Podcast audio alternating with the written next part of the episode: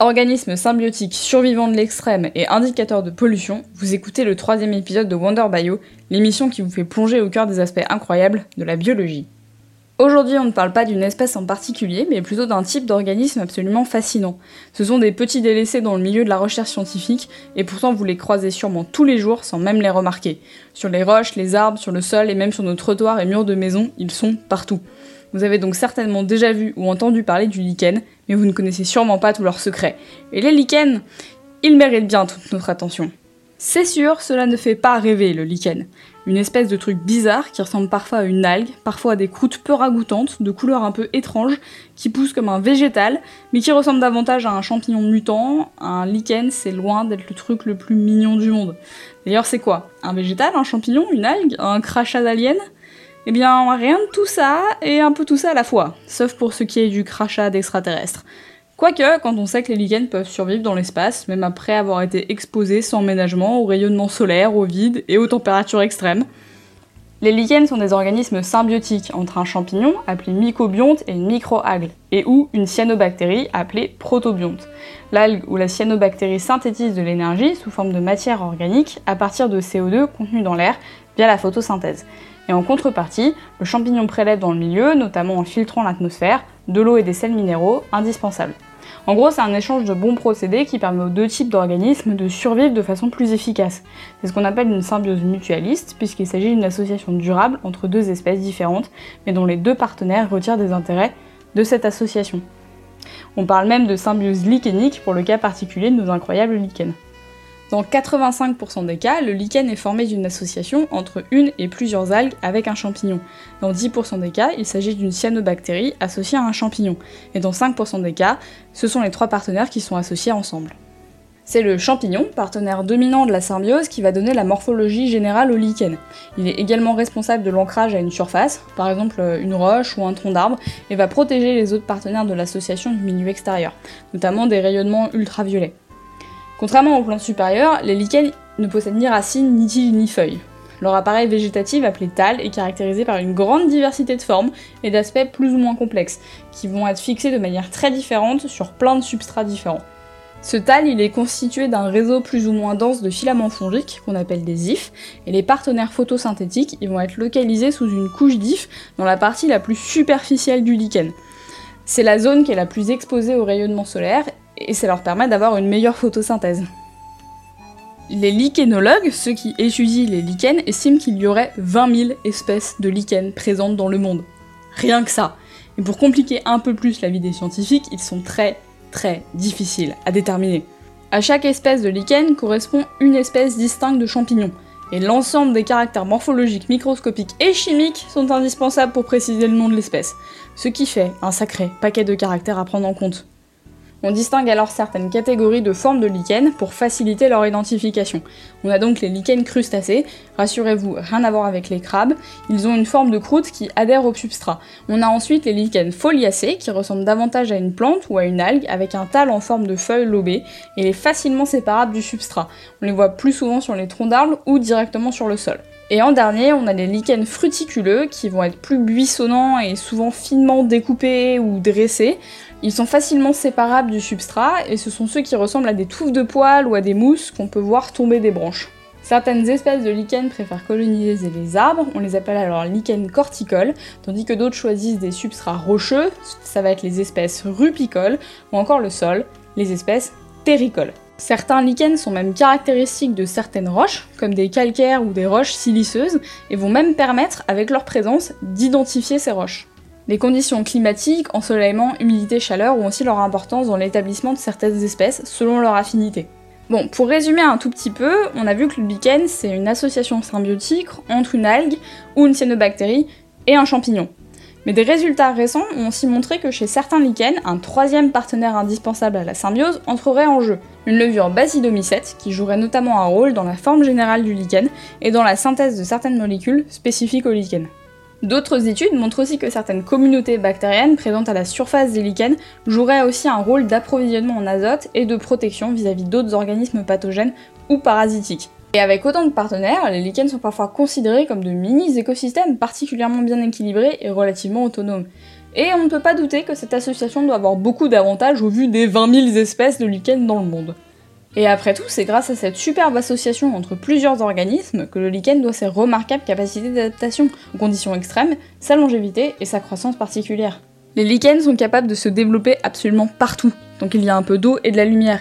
Il n'y a guère qu'en haute mer, dans les zones fortement polluées et les tissus animaux vivants où ils sont absents. À eux seuls, ils couvrent 7% de la surface de la Terre. 7% Ils ont colonisé tous les milieux jusqu'aux rochers des zones polaires, des déserts et au sommet des montagnes. Pour vous donner un petit exemple de leur superbe capacité d'adaptation, les lichens représentent la biomasse, c'est-à-dire la masse de matière vivante la plus importante en Antarctique. Et pas la peine de vous préciser que notre bon continent glacé du Sud ne présente pas les conditions les plus agréables pour y vivre. Les lichens n'ont pas de racines et n'ont pas besoin de puiser de l'eau en continu comme la plupart des plantes supérieures. Ils peuvent donc se développer dans des endroits impossibles pour la plupart des plantes, comme la roche nue, le sable, les murs ou les toits de nos maisons par exemple. De nombreux lichens poussent également sur les plantes directement, en particulier sur les troncs et les branches des arbres. Lorsqu'ils poussent sur des plantes, les lichens ne sont pas des parasites, ils ne consomment aucune partie de la plante et ne l'empoisonnent pas. Le plus important super pouvoir des lichens, c'est qu'ils sont poïkilo-hydriques. Avec un mot aussi complexe, c'est sûr que c'est vraiment extraordinaire, non?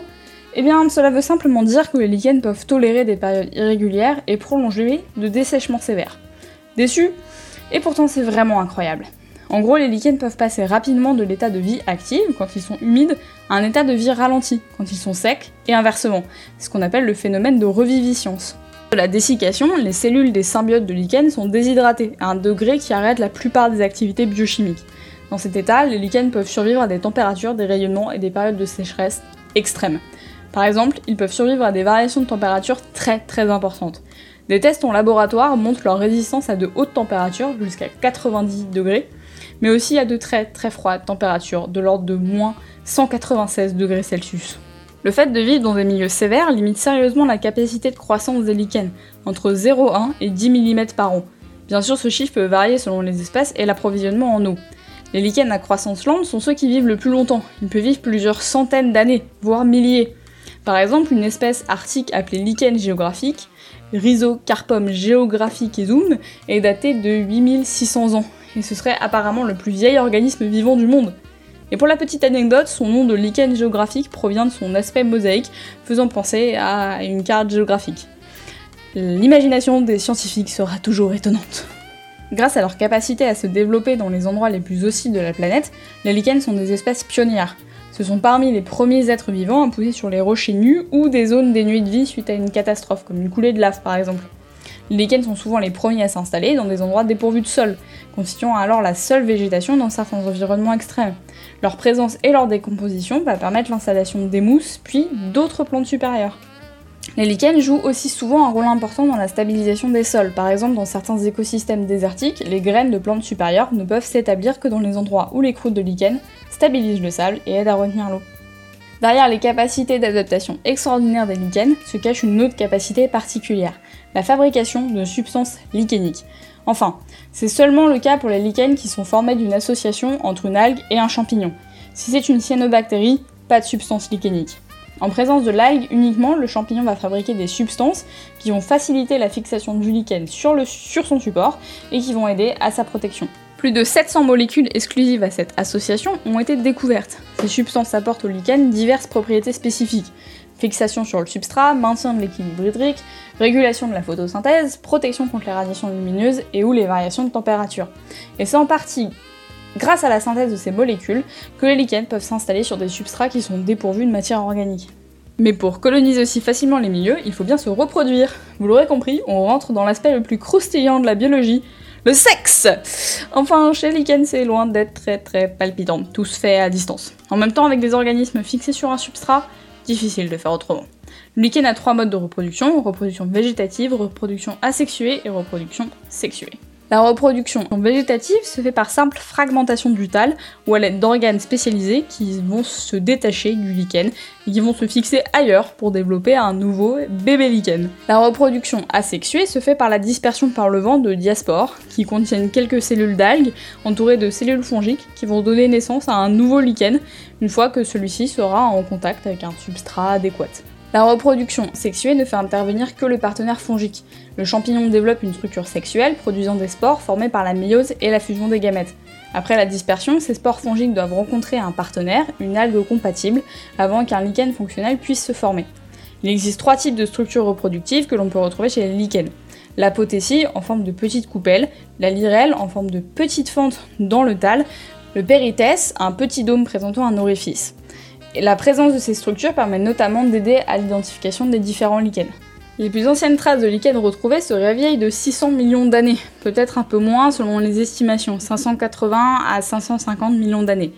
Il s'agit d'associations entre un champignon filamenteux et des cyanobactéries.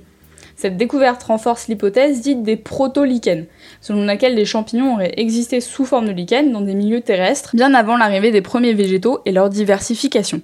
Ces premiers lichens connus vivaient dans un écosystème marin peu profond avec de nombreux champignons filamenteux et des cyanobactéries qui auraient pu s'associer avant de s'aventurer sur Terre, profitant de la série d'avantages offerts par la symbiose lichénique et qui auraient alors permis la conquête d'un milieu terrestre alors complètement dénué de vie. Et oui, c'est en partie grâce aux lichens qu'on peut désormais vivre à l'air libre. Alors, merci les lichens. Et pourtant, bah, ces organismes survivants de l'extrême doivent faire face à un ennemi redoutable, la pollution atmosphérique. En effet, la partie champignon des lichens pompe et filtre tout ce qui se trouve dans l'atmosphère. Les lichens fixent et concentrent la plupart des polluants atmosphériques. Leurs caractéristiques biologiques les rendent fortement dépendants de l'atmosphère. Ils sont donc susceptibles de disparaître dans les environnements trop impactés. Ainsi, le nombre de lichens présents sur les écorces des arbres diminue plus on s'approche des centres-villes ou des zones fortement polluées. C'est pourquoi les lichens sont utilisés comme détecteurs pour étudier l'intensité des différents types de pollution atmosphérique. On parle de biosurveillance. Plus il y a de lichens différents dans un endroit, plus l'air a de chances d'être pur. Et malgré leur sensibilité à la pollution atmosphérique, limitant leur développement, certaines espèces se retrouvent en milieu urbain. Depuis plusieurs décennies, les lichens sont utilisés pour mesurer les concentrations en métaux, plomb, cuivre, zinc, à proximité d'une source locale, un incinérateur de déchets, une usine ou une mine par exemple. Les lichens sont ainsi une source incroyable de données pour mieux comprendre les impacts de nos activités sur les écosystèmes. Ce sont aussi des organismes absolument incroyables de par leur aspect symbiotique et leurs incroyables capacités de survie. Mais malgré leurs omniprésence, les lichens passent souvent inaperçus. Alors j'espère vous avoir donné envie de vous pencher un peu plus dans l'observation des lichens qui vous entourent, et je vous invite à partir en forêt avec une loupe à la recherche des plus beaux spécimens. Merci beaucoup d'avoir écouté ce troisième épisode de Wonder Bio. N'hésitez pas à partager et à me donner votre avis ou d'autres sujets dont vous aimeriez entendre parler. On se retrouve au prochain épisode.